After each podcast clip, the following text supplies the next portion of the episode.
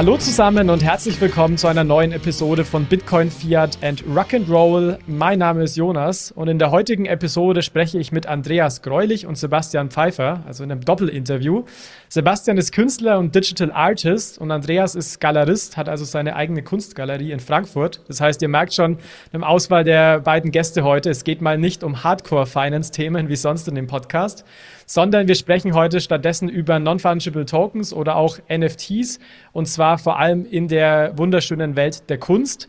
Wir thematisieren dabei vor allem, welche realen Probleme NFTs lösen können, welche Herausforderungen heute noch bestehen und auch wie weit die Kunstbranche rund um NFTs schon ist. Sebastian, Andreas, ich freue mich sehr, dass ihr heute zu Gast seid und bin wirklich sehr auf eure Einblicke gespannt. Hallo. Ja, hallo. Ja, dann vielleicht bevor wir einsteigen, direkt nochmal an alle Hörerinnen und Hörer, wenn ihr euch noch nicht so tief mit dem Thema NFT beschäftigt habt, dann äh, guckt gerne mal in unsere NFT-Episode rein. Ich habe da inzwischen vor einem Jahr so eine Grundlagen-Episode gemacht, wo ich mal erklärt habe, was ist ein NFT, wie funktioniert der, wo liegen Chancen, wo liegen Risiken. Allerdings eher theoretisch. Wir haben halt gerne in den Shownotes dann auch wie gewohnt verlinkt. Und heute soll es eben mal praktisch aufzeigen, welche Vor- und Nachteile NFTs eben auch in dem Kunstbereich bieten.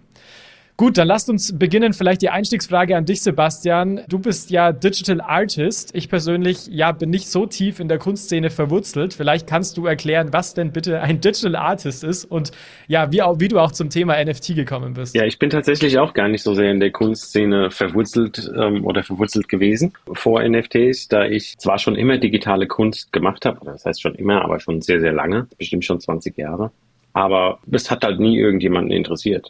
Also digitale Kunst ist halt im traditionellen Kunstbereich eine ganz, ganz kleine Nische und da gibt's halt auch nicht so viele Leute, die da sich haben einen Namen machen können. Es gab aber halt eben ganz viele Leute, die das halt eben schon, schon lange, lange Zeit gemacht haben wir haben das eigentlich immer so in der, in der Motion Graphics Community, wir haben das eigentlich immer so, ja, halt unsere persönlichen Projekte halt genannt eher, ja. Also uns war das gar nicht so wichtig, das jetzt irgendwie Kunst zu nennen oder sowas. Wenn man Designer oder Motion Graphics Designer wird, dann ist man ja sowieso irgendwie ein verkappter Künstler, sage ich mal, ne? Und hat ja diesen Beruf gewählt, weil man was Kreatives machen möchte. Und somit haben natürlich auch die meisten Leute, die halt eben Motion Graphics Designer sind, auch das Bedürfnis, sich außerhalb von Auftragsarbeiten halt auch eben auszudrücken durch ihre Kunst, was sie halt eben so, so machen und machen möchten. Und genau da griff ja eben das Thema NFTs rein, ja, dass diese Leute zum ersten Mal halt äh, eine Aufmerksamkeit bekommen haben die halt vorher einfach nicht da war, in Form von eben Verkäufen, die es halt vorher so nicht gab oder nur für die gab, die halt sich wirklich auch ähm, dann sehr darum bemüht haben, in der traditionellen Kunstwelt irgendwie Fuß zu fassen. Das bedeutet aber ein, ein ganz anderes Leben als das eines Motion Graphics Designers ist, der seine Auftragsarbeiten macht und ansonsten seine privaten Projekte auf der Seite und nicht viel das Haus verlässt in der Regel. Vielleicht magst du auch ganz kurz noch erklären, was man unter Motion Graphics und Motion Design versteht. Also ich kenne es inzwischen, weil ich mir ein paar Kunstwerke von dir angeguckt habe, aber man jetzt vielleicht nicht so mhm. ähm, in dem Space drin ist. Vielleicht magst du das Ja klar, also immer wenn man irgendwo jetzt, sei es im Fernsehen oder im Internet, also Bewegtbildgrafiken sieht in irgendeiner Form. Das kann jetzt sein, keine Ahnung, wenn du eine Fernsehshow guckst und da kommt jetzt am Anfang das Intro rein mit einer Schrift, die eingeblendet wird äh, und sich irgendwie rein animiert und wieder raus animiert. Das ist das klassische Werk eines Motion Graphics Designers oder halt eben auch Character Animation in Werbung, wenn du 3D animierte Charakter in, in der Werbung siehst. Was auch immer, das kann alles Mögliche sein. Also alles, was, was bewegtes Bild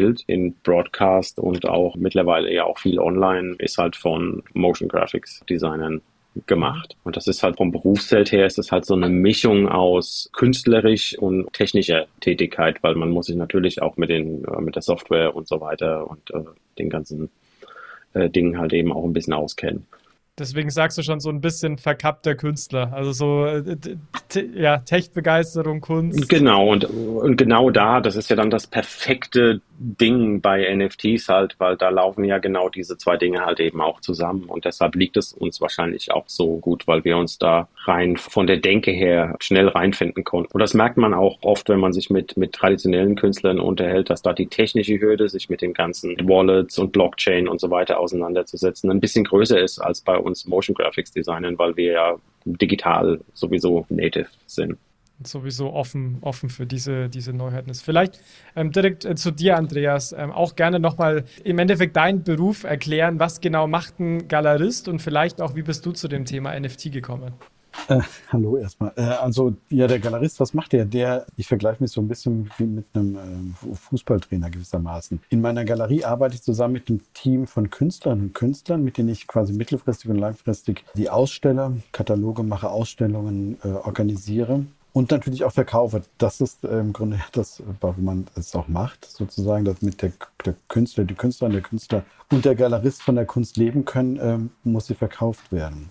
Und ähm, ich bin zu den NFTs gekommen, tatsächlich aus der Motivation heraus, weil NFTs ein Problem gelöst haben, was ich schon seit, äh, seit langer Zeit mit mir rumschleppe. Also ich habe schon relativ früh angefangen, Videokunst und Digitalkunst auszustellen. Tatsächlich mehr aus dem akademischen Bereich heraus, nicht aus dem, aus dem angewandten Bereich heraus. Und da hatten wir immer das Problem, dass wir quasi die Dateien, die Videos oder was auch immer, nicht signieren konnten sozusagen. Und, äh, und diese Signatur ist natürlich für die Käufer schon wichtig. Eine Auflagenhöhe, eine definierte eine Signatur, eine Authentifizierung. Das heißt, dass man dann weiß, dass es wirklich von dem Künstler stammt, oder? Ja, Deswegen genau. Und wie hoch die Auflage ist. Im Grunde ist ja jedes digitale Werk ist ja reproduzierbar wie alles andere digitale auch sozusagen. Deswegen wird dann eben eine, eine Auflagenhöhe definiert und die wird dann quasi verkauft, diese Auflage oder das Besitzrecht jetzt. Und früher, früher, in der alten Zeit, haben wir das so gemacht, dass wir tatsächlich die CDs ähm,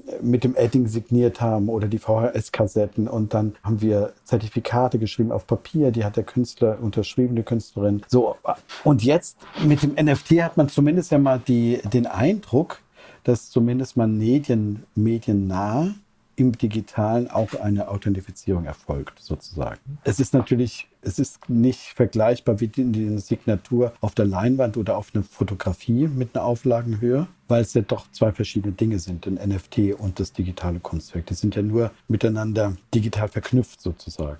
Und trotzdem, glaube ich, oder bin ich fest davon überzeugt, sind wir jetzt an einem Punkt angelangt, wo quasi die NFT-Technologie es hilft, die, die digitale Kunst massentauglich zu vertreiben.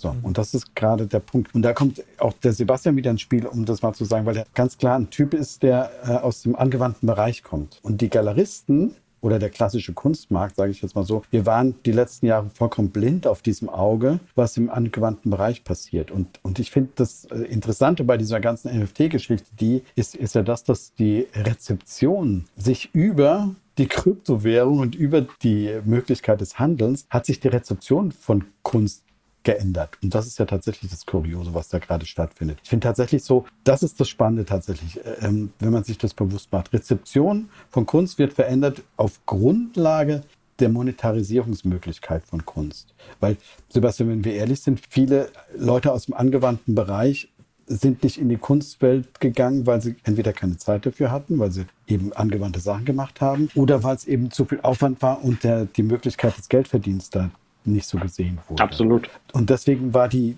war die Szene da wahnsinnig klein und ist deswegen nicht wahrgenommen worden. Und jetzt mit den Kryptowährungen sind ja direkt mal die Plattform wie Pilz aus dem Boot geschossen und dann war ja total plötzlich Wild West jeder, der einen Computer bedienen konnte, hat NFTs gemacht und, und glaubte, die werden auch direkt verkauft, sozusagen. Was zum Teil ja auch passiert ist und zum Teil eben nicht. Also das ist ja das Spannende an dieser Situation gerade. Glücklicherweise hat sich jetzt ja ein bisschen beruhigt, muss ja. ich sagen.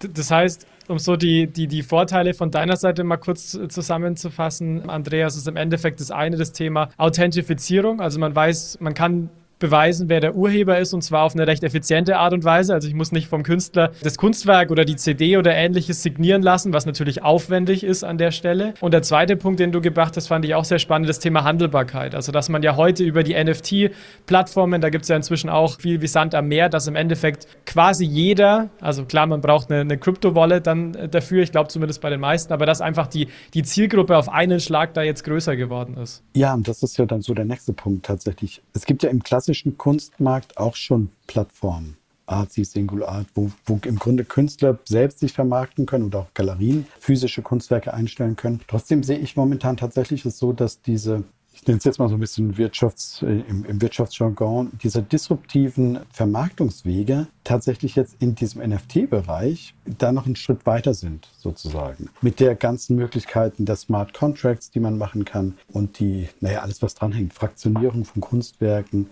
und dergleichen. Das bietet alles ganz neue Möglichkeiten der Präsenz und der Zusammenarbeit von Künstler, Künstlerinnen mit Galeristen oder Plattformen. Ich glaube, es ist tatsächlich, ich würde sogar so weit gehen, dass ich sagen würde, das Aufgabenfeld der Galerien ändert sich in Zukunft auch. Also ich sage jetzt mal so, als die Galeristen, Galerien aufgekommen sind, gehen wir mal in die jüngere Geschichte in den 50er, 60er Jahren, da war es wichtig, dass der Galerist den Künstler, die Künstlerin ausgestellt hat, Kataloge gemacht hat und die Sachen verkauft hat und die Leute noch in, in Ausstellung gebracht hat. Mittlerweile ist es ja so, ich muss als Galerie die Präsenz auf verschiedenen Plattformen der Künstler haben, sozusagen. Auf der anderen Seite kann ich, ist die Utopie, einen Künstler exklusiv zu vertreiben, was eben früher das Ziel war des Galeristen. Das ist heute im Grunde auch gar nicht mehr so machbar. Also ich glaube, in Zukunft wird es so sein, dass man nicht mehr exklusiv mit Künstlern zusammenarbeitet, sondern einzelne Werkgruppen eben vertreibt. Oder dass man sagt, okay, wir haben eine Auflage von NFTs und da wird ein Teil direkt vertrieben über den Künstler und ein Teil wird über die Galerie vertrieben. Ich glaube, da wird alles neu ausgehandelt werden müssen. Oder wird,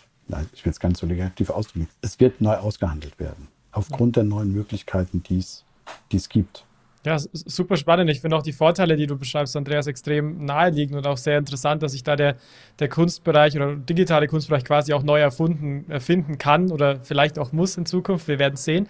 Nochmal an dich, Sebastian. Du hast ja schon, schon gesagt am Anfang, dass ein Grund, warum du dich mit NFTs dann auch beschäftigt hast, ist natürlich auch das Thema der Monetarisierung. Also wenn man bislang digitale Kunst gemacht hat, man konnte das dem Sinne, also stelle ich mir zumindest vor, man konnte das kopieren und man wusste nicht, bist du jetzt wirklich der Künstler, man konnte diese Knappheit nicht sicherstellen. So wie ich das verstanden habe, war das für ein wichtiger, wichtiger Obwohl Punkt, das, ne? das, das Kopieren auch gar nicht so sehr das, das, das Problem eigentlich ist. Ähm, das Problem ist schon, wie, ähm, wie Andreas halt sagte, war halt immer der prinzipielle digitale Besitznachweis, der ja aber nur mit dem Kunstwerk verknüpft ist und das Kunstwerk kannst du ja immer noch kopieren. Ja? Also da sind auch immer alle Leute aus der traditionellen Kunstwelt, als ich hier mit Andreas äh, letzten Monat in Berlin war, das war ganz witzig. Wenn ich den Leuten halt erklärt habe, weil sie halt dann, ne, also die Leute denken dann, immer erstmal, ah ja, okay, da ist dann so eine Art Kopierschutz dann dabei. Dann sage ich so, nee, das ist kein Kopierschutz. Sie können sich, äh, und ich ermutige Sie sogar dazu, und ich, äh, umso mehr das, Leute das machen, umso besser. Gehen Sie auf meine Super Rare-Seite oder was auch immer, laden Sie sich den Kram runter und dann können Sie sich auch zu Hause auf den Fernseher klatschen und können sich angucken, so oft Sie wollen, so viel Sie wollen. Ähm, da habe ich überhaupt nichts dagegen. Wie gesagt, dazu ermutige ich Sie,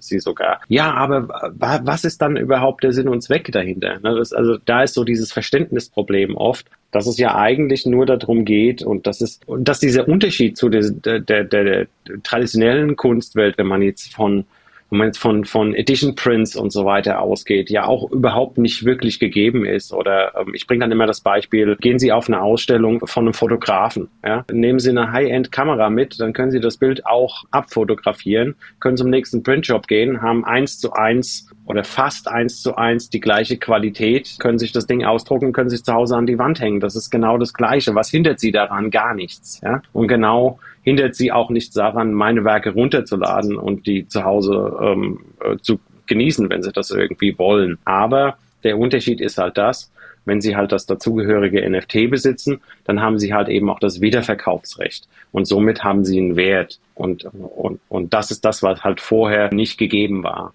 Das heißt, du kannst in dem Fall auch einfach nachweisen, wenn jetzt Unklarheit herrscht oder ich zum Beispiel sage, ich bin im Besitz des Kunstwerks und du sagst, nee, ich bin im Besitz des Kunstwerks, dass man dann im Endeffekt sagen kann, naja, man guckt es im Endeffekt einfach auf der Blockchain nach, wer der Künstler ist. Ne? Äh, nicht wer der Künstler ist, wer der aktuelle äh, ne, rechtmäßige Besitzer genau, ist. Genau, die Stelle. Blockchain ist ja, ist ja transparent und auch nicht, nicht fälschbar. Das heißt, ich kann immer nachschauen, okay, wem gehört's und ist derjenige, der jetzt gerade versucht, mir das Ding anzudrehen, ist der überhaupt der Besitzer oder nicht? Und das ähm, ist immer zweifelsfrei und unfälschbar zu belegen. Und ähm, das ist halt eben dieser große Vorteil und das ist das, was vorher halt eben nicht, nicht, nicht da war. Und deshalb war auch für viele Sammler oder für viele Kunst Kunstinteressierte Man muss ja auch sagen, dass die meisten Sammler im NFT-Bereich ja auch, auch aus einer Tech-Ecke kommen. Ja? Das sind ja oft Leute, die früh in, in, in, in, in Kryptowährungen investiert haben. Deshalb kommen ja auch so ein bisschen diese äh, begehrten Ästhetiken in NFTs halt auch zustande. Ja? Also auch dieses ganze Cyberpunk, äh, Videogame-mäßige. Das ist natürlich sehr beliebt bei diesen Leuten, weil die halt, weil das halt deren Welt halt eben ist. Ne? Aber das ist ja, wie Andreas schon sagt, letzten Endes ist es ja auch Kunst wie alles andere auch. Ja? Immer die Frage,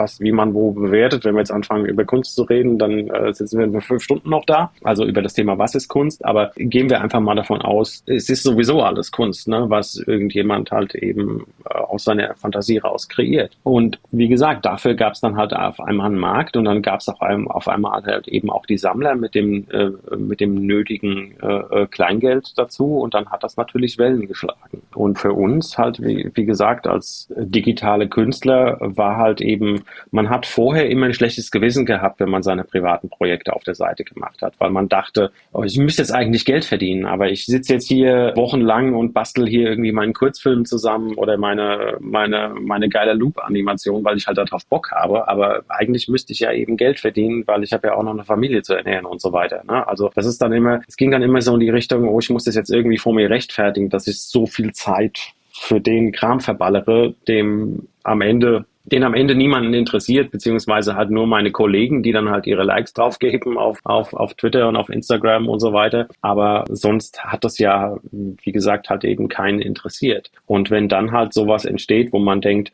oh, jetzt kann ich aber die Zeit, die ich dafür verbrate, halt eben auch rechtfertigen, weil ich ja weiß, okay, ich habe am Ende zumindest auch die Aussicht, dass das Ganze ein Einkommen darstellt für mich, dann hat das halt natürlich schon einen enormen Vorteil. Ich finde ja tatsächlich, wenn ich das kurz zwischenschieben darf, den Aspekt äh, so interessant. Es geht im Grunde ja um Konventionen, die gesetzt werden. Über die NFTs wird im Grunde eine Konvention gesetzt, sozusagen, dass ich ein digitales Etwas verknappe, künstlich verknappe über eine, eine Edition, die ich aufstelle. Und wir jetzt gerade feststellen, dass, dass diese Konvention sich durchsetzen kann, sozusagen. Das ist ja wie mit den Kryptowährungen. Die Kryptowährung ist im Grunde ja ein, ein, digitales Etwas und ich muss nur ein paar Leute finden, die daran glauben, dann wird es plötzlich auch in Fiat handelbar sozusagen. Das ist ja wie mit jeder, mit jeder Währung im Grunde. Es ist ja, es ist ja eine Glaubenssache letztendlich.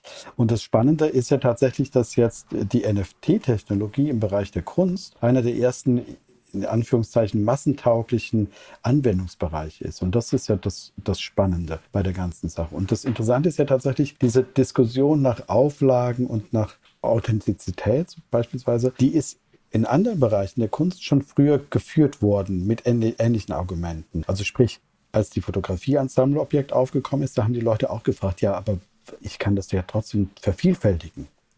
Und dann ist aber, hat sich die Konvention durchgesetzt, dass wenn ein Abzug auf Papier auf der Rückseite oder vorne eben per Hand signiert ist und eine Auflagenhöhe hat, dann hat sich die Konvention durchgesetzt, dass das eben akzeptiert wird als limitiertes Gut sozusagen. Und dann springen die Leute, die Sammler sein möchten oder die, denen das wichtig ist, springen darauf an und, und kaufen dieses Kunstwerk sozusagen. Und das Spannende ist für mein Empfinden, dass wir, ist im Grunde, dass wir jetzt das Ähnliche machen, eben in dieser digitalen Welt. Insofern ist quasi dieser Sprung, finde ich jetzt gar nicht so wahnsinnig exorbitant neu sozusagen, sondern es ist einfach ein anderer ähm, Technologiebereich. Und deswegen glaube ich so daran, dass es eben ein Pro Problem löst. Und wenn ich jetzt mal überlege, in was für Bereichen ich quasi das übertragen kann, sozusagen, dann wird es ja, ähm, hat es wahnsinnig viel Vor- und Nachteile. Also ja. Vorteile von äh, Nachvollziehbarkeit im positiven Sinne Nachteil ist aber auch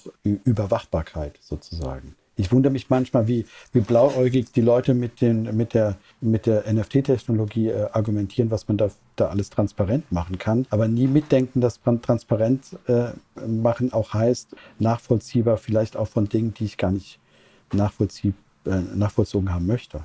Privatsphäre ist definitiv ein wichtiger, wichtiger Aspekt. Ähm, was sind denn für euch, wir haben jetzt viel über die Chancen geredet und ich finde es total spannend und total einleuchtend und ich habe damals vor einem Jahr auch eigentlich hauptsächlich über das Thema Kunst-NFT geredet, weil das war für mich selbst als Nicht-Künstler oder niemand, der in dem Bereich aktiv ist, der absolut glasklare Use Case, wo ich auch sage, ich glaube nicht, dass es wieder verschwindet und ich finde es natürlich schön zu sehen, dass ihr im Endeffekt auch als zwei Leute, die da direkt dran beteiligt sind, natürlich und dementsprechend direkt betroffen sind, dass ihr ihr das ähnlich seht, aber du hast jetzt schon genannt, an der Stelle, äh, Andreas, Privatsphäre, was sind denn vielleicht noch weitere? Ihr habt jetzt ja einige NFT-Projekte gemacht, da reden wir vielleicht als nächstes drüber, aber was sind denn weitere Nachteile, Probleme, die ihr vielleicht aktuell bei NFTs ähm, noch seht? Also, falls ihr noch welche seht.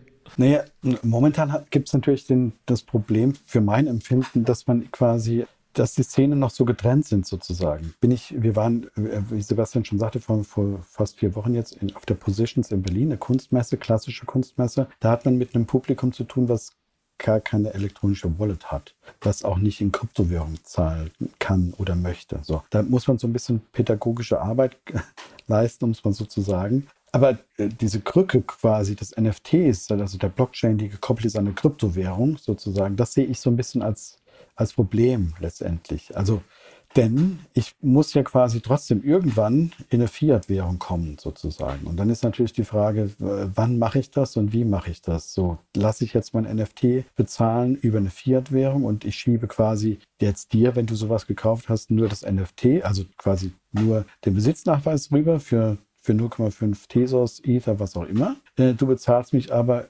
old-fashioned quasi über IBAN-Nummer und eine Bankverbindung in Euro sozusagen. So. Oder benutze ich das als, als tatsächlich als Bezahlmittel sozusagen. Und du überweist mir eben Tesos, Ether, was auch immer, und äh, ich äh, überweise es dir rück. Also da ist noch nicht so ganz entschieden, glaube ich, äh, was notwendig ist sozusagen. Oder was ja, wenn ich da kurz einhaken darf, die Fiat-Modelle, die gibt es ja letzten Endes schon. Also die gibt es auch schon sehr lange. Zum Beispiel Nifty Gateway, ähm, da kann man schon, schon immer NFTs mit, mit, mit Dollar bezahlen. Jetzt auch ähm, letzte Woche auch gerade äh, groß in den, naja, in den Web 3 Schlagzeilen gewesen sozusagen, waren die Reddit NFTs, ähm, was sie auch ganz schlau gemacht haben, das nicht als NFTs anzupreisen, sondern als Digital Collectibles, die man auch nur mit der Kreditkarte kaufen kann. Also das heißt, die ganze Blockchain-Abwicklung letzten Endes übernimmt dann halt in dem Fall die Plattform. Das hat natürlich Vorteile für den, sage ich jetzt mal, leicht abwertend 0815-User. Das hat natürlich Vorteile für den, weil er sich halt mit dem ganzen Klumpatsch nicht beschäftigen muss.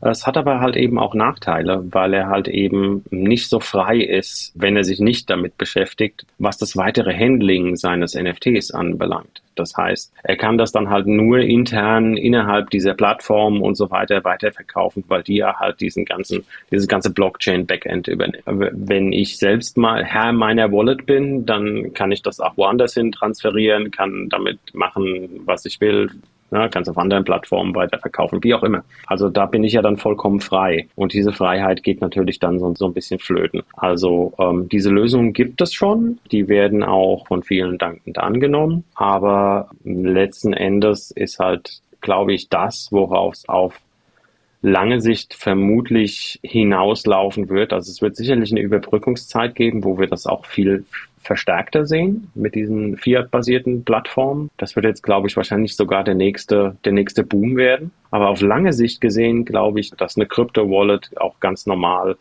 irgendwann zum Alltag ähm, der Leute gehören wird und dass es ganz normal sein wird, dass man auch eine Crypto-Wallet hat und dass man mit Kryptowährungen und, und, und NFTs und so weiter hantiert. Also davon glaube ich ganz fest. Ich hoffe es auch. Äh, ich, ich denke es auch. Es ist aber sicherlich dann noch ein äh, relativ la langer Weg oh ja, dahin. Auf jeden ne? Fall. Also wenn ich jetzt zum Beispiel wenn ich jetzt zum Beispiel denke, also wer jetzt, wenn ich, ja, meine Großeltern, die gehen jetzt in eine Kunstgalerie, ich meine, die werden es wahrscheinlich gerade schaffen, den QR-Code zu scannen, wenn überhaupt. Aber wenn man dann sagt, ja, das zahle ich jetzt mit, mit Bitcoin und klar, ich bin da absolut bei dir, äh, Sebastian, dass es da mehr und mehr ähm, Lösungen gibt. Aber es ist halt noch nicht, es ist ja für NFTs, äh, für, für die Wallets an sich aus, es ist einfach noch nicht Mainstream-tauglich. Ne? Also wirklich, wie du sagst, soll nicht, nicht despektierlich gemeint sein, aber 0815 Leute, Kunstbegeisterte ähm, und ja, aber ich meine, es ist ein Trend, ne? es, ist, es ist noch nicht so alt, die ganze Innovation.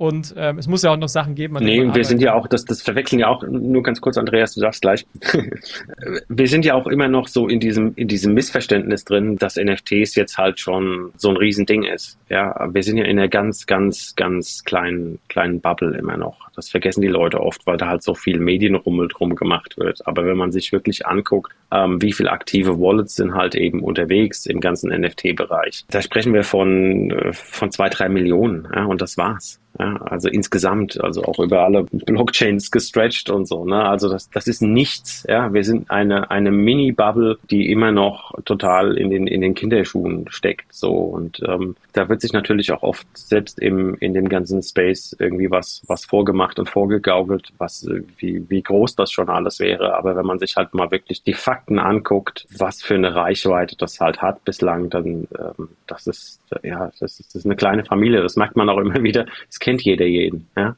Und das ist halt das äh, äh, Interessante irgendwie auch daran. Aber was wir ja noch gar nicht besprochen haben, was, äh, was so ein bisschen äh, auch, auch äh, total viele äh, Möglichkeiten mit, sind ja diese Smart Contracts, die ich einschreiben kann. Und meistens geht es ja im Grunde bei den Smart Contracts letztendlich oft um automatisierte Zahlungen sozusagen. Und wenn ich, wenn ich die natürlich umgehe, wenn ich jetzt ein Kunstwerk über eine Fiat-Währung zahle sozusagen, dann umgehe ich ja letztendlich die Vereinbarung, die im oder kann ich umgehen, die Vereinbarungen, die im Smart Contract eingeschrieben sind.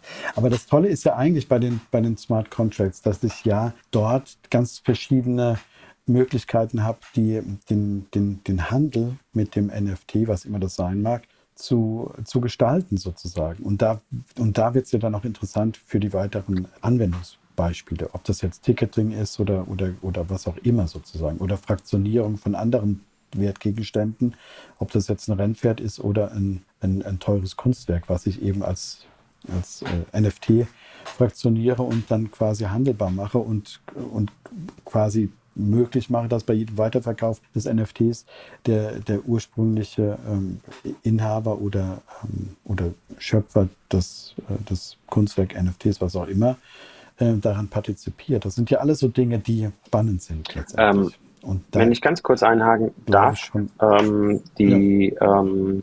In Bezug auf Smart Contracts und, und Forcierung von Royalty Payments, darauf hast du ja wahrscheinlich eben gerade angespielt, das ist tatsächlich im Smart Contract nicht forcierbar. Also du kannst zu einem Smart Contract festschreiben, dass, ähm, na, also wie viel, wie viel Prozent die Royalties sind. Du kannst es aber trotzdem umgehen als User. Also auch dieses Problem ist nicht hundertprozentig gelöst und da gibt es auch ganz viele Diskussionen darum im NFT-Space im Moment äh, über Royalties, weil es einige Plattformen jetzt halt gibt, die die Royalties nicht mandatory gemacht haben, bei, ähm, Default sozusagen. Also du kannst immer, wenn du wenn du ein NFT einfach privat verkaufst oder ähm, teilweise auch, weil die Smart Contracts manchmal so also wir haben es jetzt mit, mit, wenn du auf deinem eigenen Smart Contract unterwegs bist, jetzt zum Beispiel über, über Manifold und so weiter, dann funktioniert das auch cross-Plattform mit den Royalties. Aber also vorher konntest du auch, nehmen wir mal an, du kaufst jetzt ein, du kaufst ein NFT auf SuperRare und transferierst es dann rüber auf deine, deine Wallet und dann listest du es auf Foundation. Dann kannst du es auf Foundation theoretischerweise verkaufen, ohne die Royalties zu zahlen, weil das Royalty Payment, ähm, das im SuperRare Smart Contract verankert ist, nur halt eben für SuperRare Verkäufe gilt und nicht ähm, äh, für andere Plattformen. Wie gesagt, wenn du es über eigene Smart Contracts machst, dann ist diese Cross-Plattform-Funktionalität immer noch gegeben. Aber es kann dann auch wiederum umgangen werden, indem man das halt einfach über einen Private Sale zum Beispiel abwickelt und so. Also da gab es auch schon immer Leute, die halt eben Royalties umgangen haben. Ja, das, das meine ich ja. Aber trotzdem glaube ich, äh, ist ja die Möglichkeit, also wird es trotzdem so sein, wenn mal irgendwie, ich sage jetzt mal, in Frankfurt die Eintracht auf den Trichter kommt, die Tickets als NFTs rauszubringen, dann ist da ja auch ein, ein, ein entsprechendes äh, Unternehmen im Hintergrund gewissermaßen mit einer gewissen Größe, was dann auch motiviert ist, das so zu äh, äh aufzusetzen, dass, dass es klappt. Und ich glaube, das ist ja gerade der Punkt. Wir sind jetzt noch in dieser Phase, wo vieles nicht möglich ist, vieles möglich ist, je nachdem, wo man sich gerade rumstreibt, in, je, in, in welcher Ecke. Aber das Grundprinzip sozusagen ist ja funktioniert. So. Und das, und das Schöne ist ja tatsächlich, dass es, dass wir gerade auf dem Kunstmarkt jetzt dabei sind, zu zeigen, dass es auch in der Welt funktioniert, die eben nicht so tech-affin ist, sozusagen. Alles, was du gerade gesagt hast, Sebastian, das stimmt alles. Das ist nur wahnsinnig langweilig. Das wollen die Leute gar nicht wissen, sozusagen. naja, ist ja so. Ich will es auch nicht wissen. So. Das ist irgendwie äh, nerdiges Zeug, keine Ahnung. Was ich wissen will, ist sozusagen, ich habe hier ein Kunstwerk und ich möchte das Gefühl haben, dass es dass ich Eigentümer bin dieses, dieses Kunstwerks so. Und, und das ist ein, ist ein Konventionssystem sozusagen. Und wenn dieses Konventionssystem zu, zu kompliziert wird, dann glaubt da keiner dran. Also sprich, warum glauben heute so viele Leute an den lieben Gott? Weil es eben nur einen gibt und der ist absolut um, zack. Hätten wir jetzt ein Göttersystem wie bei den alten Griechen, wo es irgendwie 500 Götter gibt und die auch noch ganz verschiedene Charaktere hätten, dann wäre es schon wieder ein bisschen kompliziert. Ja. So. Und, und, und, und das ist eben der Punkt, glaube ich, der jetzt gerade so ein bisschen der, der Kipppunkt ist. Ja, und ich, ich, ich denke, die Diskussion zeigt an der Stelle halt auch, dass wir A, also dass, dass wir konkrete Probleme lösen können, dass wir aber auch noch früh dran sind. Das ist auch, wie du es gesagt hast, eigentlich Sebastian, es gibt doch keine, keine wirklichen Stand, also es gibt schon einen NFT-Standard an sich, eben zum Beispiel auf Ethereum, aber es gibt da eben noch keinen äh, Standard untereinander und wird man noch sehen, ob es den, äh, den gibt. Äh, lass uns aber vielleicht im Anbetracht der Zeit noch mal ein, ähm, noch einen Schritt weiter gehen und lass uns mal konkret, weil das wird mich sehr interessieren, ähm, mal über Projekte von euch sprechen. Also wie, ich meine, ihr habt schon gesagt, ihr wart zusammen in Berlin, vielleicht könnt ihr noch kurz, äh, kurz erzählen, wie ihr auch zusammenarbeitet und welche Projekte ihr bislang rund um NFTs gemacht habt und vielleicht auch damit reinbringend, wie viel das NFT-Geschäft in Anführungszeichen bei euch ausmacht. Also ob das mal so ein bisschen ausprobieren war oder ob das schon jetzt absolut zum Kern äh, eures Geschäfts inzwischen dazugehört. Sebastian, leg du mal los. Nee, Andreas, bitte du zuerst. okay, also der Sebastian und ich, wir haben uns im Grunde äh, dadurch kennengelernt, dass wir äh, gemeinsam ein NFT-Projekt aufgesetzt haben für, äh, für die S-Payment, was eine, eine ein Unternehmen ist der Finanz, Sparkassen Finanzgruppe, für die wir ein NFT-Projekt aufgelegt haben. Weil die das war Spar übrigens echt cool. Ich war bei dem Event.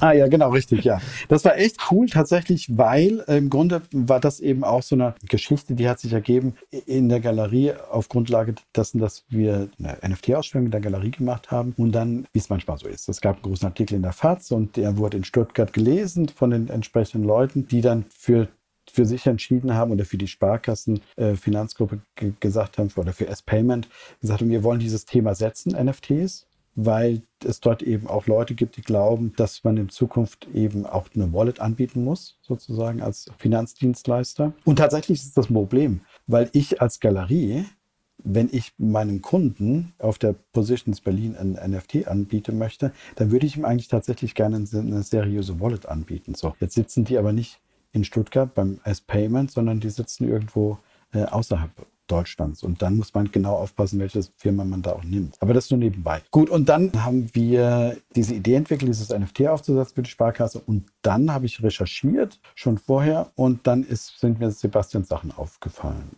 äh, die ähm, in ihrer Ästhetik sehr, sehr einerseits sehr zugänglich sind, auf der anderen Seite aber auch einen, einen, einen sehr hohen ja, künstlerischen Mehrwert oder so eine Metaebene noch haben. Und das fand ich sehr, sehr spannend. Und dann habe ich eben die, mit Sebastian Kontakt aufgenommen und ähm, er hat dann was entwickelt für die ähm, S-Payment. Oder Sebastian? Ja, das ist ziemlich exakt so, wie es gelaufen ist. Richtig. genau. Ähm, ja, also das, das, das waren auf jeden Fall interessante Projekte mit Andreas und jetzt ähm, bei der Positions Art Fair ging es halt auch wirklich, also ähm, ging es uns eigentlich hauptsächlich darum, auch ein bisschen reinzufühlen halt in den, auf so einer traditionellen Kunstmesse. Das ist halt nochmal was, ähm, auch nochmal was ganz anderes und einfach mal zu schauen, was kann man da wie viel Interesse kann man da irgendwie erwecken? Ne? Also, aber wie Andreas auch schon vorher gesagt hat, das war dann natürlich auch viel so ein pädagogischer Ansatz, ja, den Leuten einfach wie, wie viel, zu erklären. Wie viel Interesse habt ihr geweckt? Oh, äh, oder wie war das Feedback? Ähm, das war ganz interessant. Also mein, mein Takeaway von der ganzen Geschichte war vor allem so diese, ähm, die Altersgruppenaufteilung, die fand ich sehr, sehr interessant. Weil, ähm, wie zu erwarten, waren so die ganz Jungen und da, da waren aber nicht viele von da. Ja? Also ähm, so, ich sag mal, die unter 25-Jährigen. Für die war halt so ähm, digitale Kunst und Digital Ownership an sich, ähm, für die war das halt so was Selbstverständliches, weil die halt auch so ein bisschen damit aufgewachsen sind. Das Überraschende für mich war, dass die Altersgruppe so zwischen, ich sag mal, 25 und 55 eher ablehnend war zum größten Teil. Auch ein paar interessierte und aufgeschlossene Leute, aber ich habe auch ganz viel, da wussten ja dann auch nicht viele, dass ich halt irgendwie da zu dem Stand irgendwie gehöre, ne? oder dass ich, dass ich sogar auch irgendwie Künstler bin. Da haben sie auch für ganz viele war das total absurd, dass ich irgendwie Künstler bin. Viele dachten, ich wäre da so äh, der, der Erklärbär, der ähm, äh, erklärt, wie die Technologie funktioniert. Und ich habe dann auch ganz viele Gespräche halt so im Vorbeigehen halt eben gehört. Und da war schon auch viel Ablehnung dabei. Ne? Ähm, also auch viel so Naserümpfen und ach, diese NFTs und äh, was soll das überhaupt. Ich meine aber irgendwie das Gefühl dafür bekommen zu haben, ähm, woran das eigentlich eigentlich liegt. Ähm, das lag jetzt, glaube ich, nicht daran, dass sie tatsächlich irgendwie die Kunst ähm, scheiße fanden, sondern eher, dass so dieses in dieser Altersgruppe äh, so ein bisschen dieses, dieses Gefühl herrschte, oh, ich müsste das eigentlich verstehen, weil ich bin ja noch jung genug dazu, um das zu verstehen, aber so richtig verstehe ich es nicht. Ähm, also lehne ich es halt lieber ab, weil das ist halt eben einfacher. Ähm, also so, so, dieses Gefühl hatte ich halt irgendwie. Und was wieder ganz interessant war, ähm, und das, das, das ähm, äh, bestärkt auch so ein bisschen dieses Argument, was ich eben gebracht habe, ist, dass die dass das tatsächliche ältere Semester, also die, ähm, sage ich mal, das Publikum 60 plus, total aufgeschlossen und total interessiert. Weil die haben einfach, die haben einfach gesagt, ich raff das nicht, bitte erklär es mir, aber ich finde es irgendwie, ich finde die Sachen cool, ich finde das interessant. Ja, also die waren einfach, wie gesagt, die waren einfach aufgeschlossen. Ja, ähm, denen hat man es dann auch erklärt und die haben das dann auch verstanden und fanden das auch total super. Und ähm, also habe ich ganz viel positives Feedback von, von, von älteren Leuten bekommen. Äh, wie du aber auch schon vorhin sagtest, da hakt es dann halt eben an der technischen Umsetzung. Ne? Also da war dann zum Beispiel auch ein älteres Pärchen, ähm, die haben sich total für ein, für ein Werk von mir interessiert und, und, und haben sich dann sogar, fand ich auch ganz goldig, irgendwie dann so für den nächsten Tag eins reservieren lassen. Ja. Haben dann aber zu mir auch gesagt, ja, wir müssen dann mal heute Abend mit unserem Sohn reden und so, der kennt sich mit so Sachen ein bisschen aus. Ne? Und dann haben sie halt am nächsten Tag angerufen und haben halt gesagt, ah, nee, wir haben uns das anders überlegt. Meine Vermutung ist halt, dass wahrscheinlich der Sohn gesagt hat, oh Leute, ich habe keinen Bock, euch das die nächsten drei Wochen lang zu erklären, wie eure Wallet funktioniert. Bitte lasst die Finger davon. Ja? Also das kann ich mir schon ganz gut vorstellen, dass halt eben genauso diese Situation gibt. Wenn meine Mutter mich anrufen würde und sagen, kannst du mir erklären, wie, wie, de, ähm, wie ich hier eine Wallet mache, ich wäre wahrscheinlich auch zögerlich und würde sagen, so, will ich mir das antun, will ich mir das nicht antun? also das sind halt genauso diese, diese Problemchen, auf die man halt irgendwie dann, dann, dann da in dem Bereich auch irgendwie stößt. Ja. Aber ich, ich finde es lustig, wie unterschiedlich die Wahrnehmungen da sind. Äh, natürlich, Sebastian, du kommst jetzt aus dem Bereich sozusagen, du hast die Erfahrung, wie das ist, wenn du auf, auf, auf Superware oder so deine Kunstwerke, digitalen Kunstwerke anbietest. Und da ist natürlich die Rezeption innerhalb dieser Dick Tech Bubble, sage ich jetzt mal, sehr viel ähm, positiver als in, in diesem Straßentest, so nenne ich es jetzt mal, auf der, auf der klassischen Kunstmesse. Meine Wahrnehmung war tatsächlich total anders. Ich habe hab das eher so wahrgenommen, dass es ähm, tatsächlich sehr positiv aufgenommen wurde. Aber natürlich auch aus dieser Erfahrung heraus, dass ich weiß, dass der Kunstmarkt eigentlich was sehr, sehr Konservatives ist. Man handelt zwar mit sehr innovativen Dingen, mit zeitgenössischer Kunst, gegen Gegenwartskunst, aber die Mechanismen des Kunstmarktes sind sehr, sehr konservativ. Und insofern war diese Zusammenarbeit mit der Positions, also mit dem Christian Jamuschek, tatsächlich schon mal ein erster wichtiger Schritt. Und die Rezeption auf dem Messestand war äh, für mein Empfinden, wo ich aus dem klassischen Kunstmarkt komme, tatsächlich sehr gut. Wo ich, wo ich dann auch festgestellt habe, okay, die Leute sind durchaus erstmal natürlich reserviert auch, aber sind auch bereit mitzudenken und sehen auch dieses, ähm, dieses Lösungsmodell sozusagen, was das NFT Technologie bietet sozusagen. die, die, die, immer, die immer ganz blöd. kurz, die Leute, mit denen ich mich tatsächlich dann auch unterhalten habe, auch wenn die in dieser, sag ich mal, kritischen Altersgruppe waren, ähm, die waren dann auch aufgeschlossen nach, nach einer Weile. Ja, aber es hat halt eben so einen Moment mhm. gebraucht. Und ich habe halt auch viele Gespräche so belauscht im, im Hintergrund, ohne mich mit den Leuten zu unterhalten. Und da habe ja. ich halt eben viel auch mitbekommen, wie da so halt eben die, ähm, wie reserviert halt manche dann eben waren. Ja, aber das hat natürlich auch damit zu tun, glaube ich schon, dass jetzt quasi über die ganze Berichterstattung über Kryptowährung, NFTs, da ist ja viel wilder Westen und mhm. wahnsinnig viel Charlatanerie am Start sozusagen. Und, und, äh, und diese, die Charlatanerie-Keule äh, sozusagen, die, die, die schwingt ja bei der Kunst sowieso immer mit sozusagen. Und wenn jetzt dann noch quasi die Charlatanerie, der Charlatanerie-Verdacht äh, in de, der Kunst noch mal getoppt wird über den Besitznachweis sozusagen, wo die ganze Berichterstattung ja da letztendlich auch nicht immer hilfreich war mit diesen ganzen riesigen Auktionsergebnissen, mit den Schwankungen von den Kryptowährungen, den wahnsinnigen Gewinnen, die zum Teil erzielt wurden. Das ist ja verrückt, wie da auch die, äh, auch die Podcast-Landschaft sich in Rage geredet hat, was, da alles, äh, was man alles verdienen kann mit Kryptowährungen, Metaverse und alles Mögliche und NFT-Projekten. Und das tut der Sache nicht gut. Da bin ich tatsächlich auch konservativ. weil ich einfach feststelle, ähm, es reden sich erst alle in, in Rage und dann kommt dieses klassische Modell der Blasenbildung sozusagen. Das Kuriose ist, ich habe in den, in den Jahren davor noch nie von einem meiner Künstlerinnen und Künstler von einem Bärenmarkt sprechen hören. Im klassischen Kunstmarkt. So. Und dann unterhalte ich mich mit, mit Kryptokünstlern und da wird plötzlich von einem Bärenmarkt gesprochen. Also, das, das ist so grandios absurd, weil letztendlich der Kunstmarkt schon immer ein Bärenmarkt war. So, und wenn einmal, wenn es mal ein bisschen besser läuft, dann haben sich alle gefreut. Äh, aber das ist ja für mich auch so ein Ausdruck dieses, dieses Heißlaufens sozusagen, dass auf dem Kunstmarkt plötzlich Künstler von einem Bärenmarkt sprechen, als ob das, äh, und das Kuriose ist tatsächlich, wir haben dann auch natürlich ein, ein NFT verkauft und dann ähm, an, an einen Käufer in Japan und dann, dann kommt dieser Interessent aus Japan mit Tagespreisen von Kunstwerken um die Ecke sozusagen, von dem, von dem Künstler, den wir da aufgerufen haben. Das sind natürlich alles so Dinge, wo, wo auch Mechanismen hineingetragen werden in einen Markt, der aus dem anderen Markt kommt, sozusagen. Mhm. Aus dem heißlaufenden Spekulationsmarkt werden dann plötzlich Tages-Minutenpreise aufgerufen, was im Kunstmarkt ähm, so nicht eins zu eins übertragbar ist, um es mal so auszudrücken. Absolut, gebe ich dir vollkommen, gebe ich dir vollkommen recht. Und das ist auch ein, ähm, ein, ein, großes Problem halt eben auch für Künstler, dass halt immer dieser Wert auch immer mit dem ganzen Kryptowert auch vermischt wird, ja. Und das wird genauso gehandhabt wie äh, Investitionen in irgendwelche äh, Aktien und, und halt eben äh, äh, Kryptowährungen. Ja. Das ist aber halt schon ein ganz klein, ganz klein bisschen anders. Ich wollte aber auch noch mal ganz kurz auf deine, auf deine ursprüngliche Frage noch mal ein bisschen antworten, weil du ja gefragt hast, was wir halt eben so, so machen und welche Rolle das in unserem, in unserem Leben mittlerweile spielt. Also ich habe Anfang 2021 angefangen, meine ersten Kunstwerke als NFTs zu verkaufen.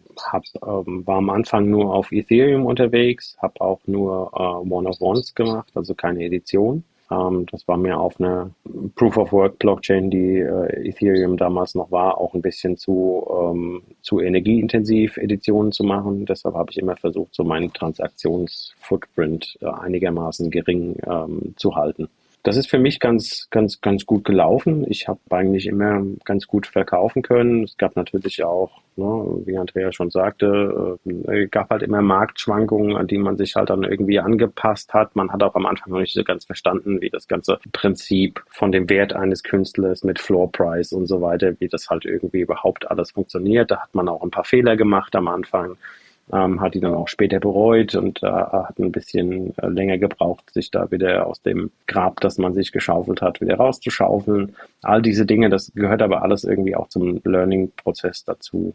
Mittlerweile ist es für mich irgendwie so, dass, also es ist ein bisschen schwer zu sagen, weil natürlich, wir haben uns darüber ja auch schon mal äh, drüber unterhalten, Jonas, über die, über die Problematik, die sich halt eben auch darstellt, ja, für, für einen Künstler du hast halt, du hast halt in Deutschland natürlich auch ein, ein äh, relativ absurdes Steuersystem, was, ähm, äh, was NFTs anbelangt. Deshalb äh, braucht man auch gar nicht zu denken, oh, das ist jetzt irgendwie, ähm, ich, ich verkaufe da jetzt ein paar Stücke für, für, für gutes Geld und das ist jetzt irgendwie alles mir. Ähm, nein, das Finanzamt funktioniert halt eben auch noch dazwischen.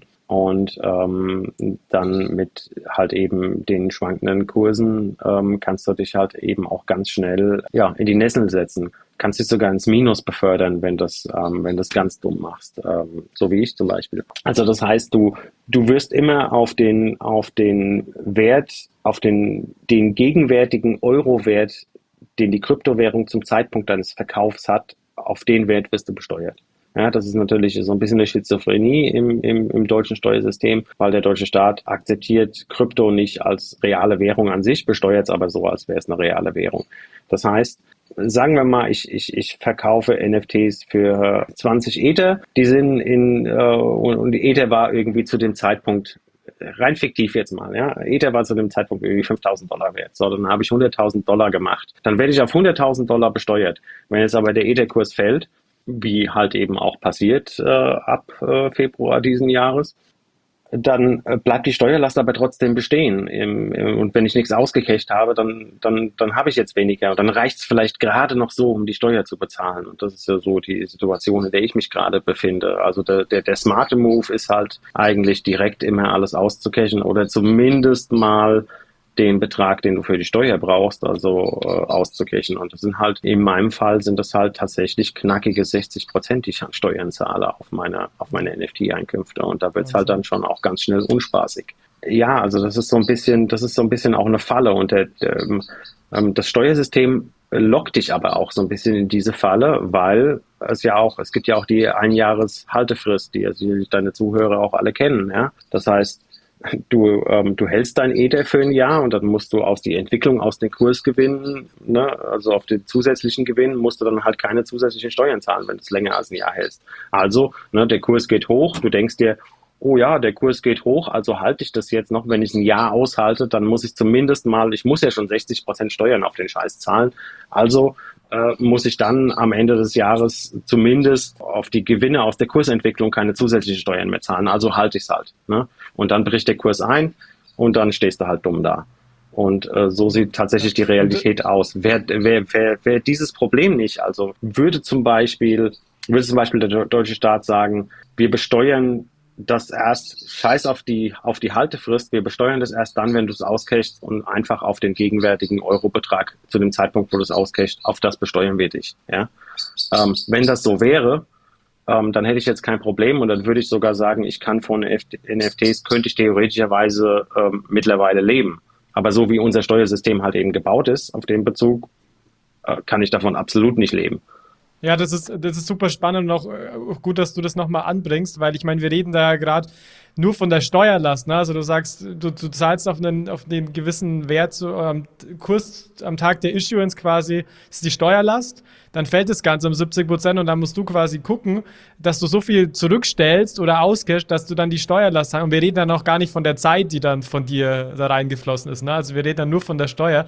Das, deswegen, ähm, ja, das ist auf jeden Fall ähm, kann, kann ich absolut verstehen und das ist sicherlich dann eine, eine, Falle in Anführungszeichen, weil das ist für mich als Außenstehender auch so. Ich denke dann, naja, ein Künstler, der kann das jetzt monetarisieren, der gibt das als NFT aus, der verdient das Geld und klar, der muss das irgendwie versteuern, aber mir war im Endeffekt auch nicht bewusst, wie das System dann, wie hart es dann eigentlich einen Künstler wirklich treffen kann, wenn es so einen richtig starken, ich meine, kommen wir wieder, äh, Andreas zu dir, Bärenmarkt, wenn wir im Bärenmarkt sind und die Kurse dann eben auch einfach mal so stark fallen. Okay, dann lass uns vielleicht, wir sind schon fast bei einer Stunde, die Zeit ist wirklich verflogen. Äh, Wahnsinn, super spannend. Lass uns vielleicht ähm, nochmal zum Ausblick, da wagen wir mal ganz so ein bisschen Blick in die Glaskugel.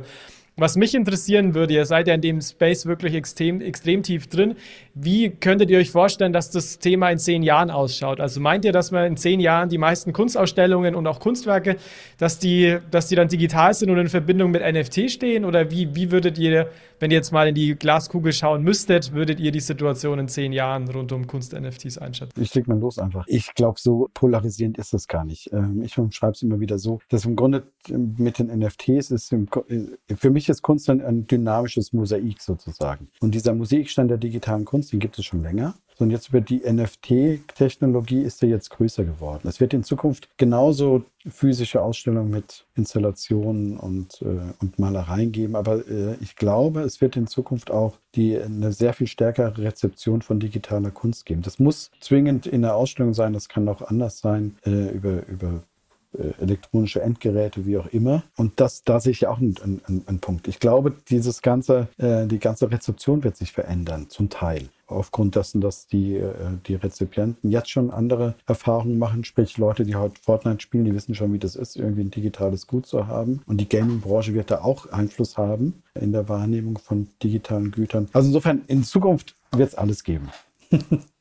Vielfalt. Auch gut. Ja, Sebastian, was meinst du? Ich stimme Andreas da vollkommen äh, zu. Es, es wird alles geben, es wird Vielfalt geben. Wo ich gerade halt so ein bisschen die Sorge habe, und das, das hakt auch so ein bisschen wieder in, in, in das Thema halt eben rein, was passiert halt, wenn, wenn jetzt beispielsweise die Gaming-Branche in NFTs eintaucht? So wirklich. Also ich warte nur auf den Moment halt, wir kennen ja alle das Problem. Du kaufst jetzt zum Beispiel ein Playstation-Spiel auf, auf einer DVD, dann ist es kein Problem, die kannst du weiterverkaufen.